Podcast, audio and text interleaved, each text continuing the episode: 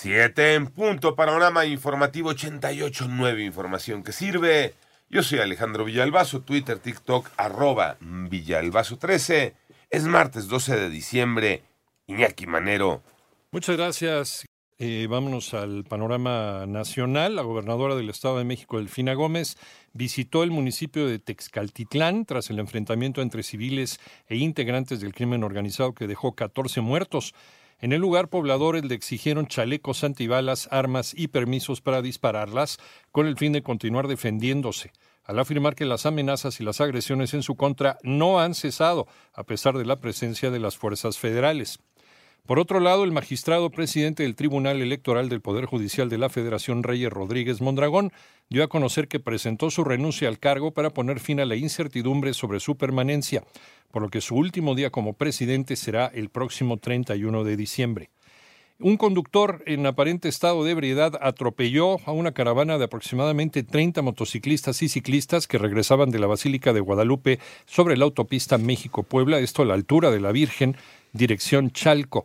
El saldo preliminar es de dos personas fallecidas y 12 heridos. Autoridades de la alcaldía Gustavo Amadero, aquí en Ciudad de México, informaron esta madrugada que desde ayer 11 de diciembre y hasta hoy a la una de la mañana han arribado 4.128.843 peregrinos a la Basílica de Guadalupe desde diferentes puntos de la República Mexicana. Y afirma el director del Instituto Mexicano del Seguro Social que pese a las críticas, el instituto registra avances. René Ponce.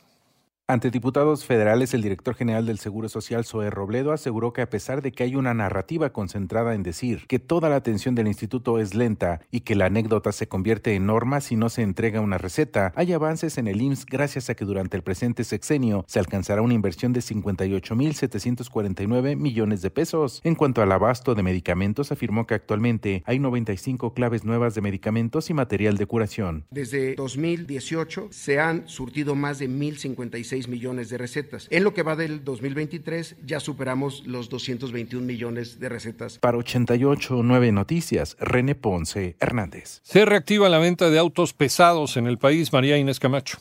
De enero a noviembre de este año, la venta de autos pesados al mayoreo creció 35% en nuestro país contra el 34.3% del año pasado, al comercializarse 54.167 unidades, afirmó la industria automotriz, quien agregó que la producción de unidades registraron cifras récord al alcanzar 204.678 en los primeros 11 meses del año. Habla Guillermo Rosales, presidente de la AMDA. Traemos ya la satisfacción de una demanda rezagada durante el periodo periodo de crisis eh, por COVID. En tanto que Miguel Elizalde, presidente de la AMPAC. Pues la industria está lista para erigirnos como el motor y destino principal del nearshoring. 88.9 Noticias, María Inés Camacho Romero. En el panorama internacional, el portavoz presidencial argentino Manuel Adorni informa que el ministro de Economía Luis Caputo anunciará hoy martes el primer paquete de medidas económicas del gobierno de Javier Milei.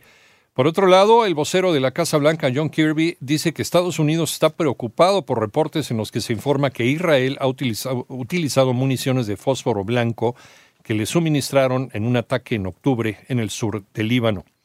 Y el movimiento islamista terrorista Hamas advirtió que ninguno de los rehenes que retiene el territorio palestino saldrá vivo si no se cumplen sus exigencias y si no cesa el asedio de Israel. El ministro salvadoreño de Justicia y Seguridad, Gustavo Villatoro, dice que el presunto líder de la Mara Salvatrucha MS-13, Carlos Antonio Pérez Nieto, fue detenido en México. Esto gracias al trabajo de inteligencia e investigación, dice, de la policía salvadoreña en coordinación con las autoridades mexicanas. El presidente de Colombia, Gustavo Petro, pidió archivar las investigaciones en su contra en la Comisión de Acusaciones de la Cámara de Representantes ante el posible financiamiento ilegal de su campaña electoral, al considerar que no existen pruebas concretas por parte de los demandantes.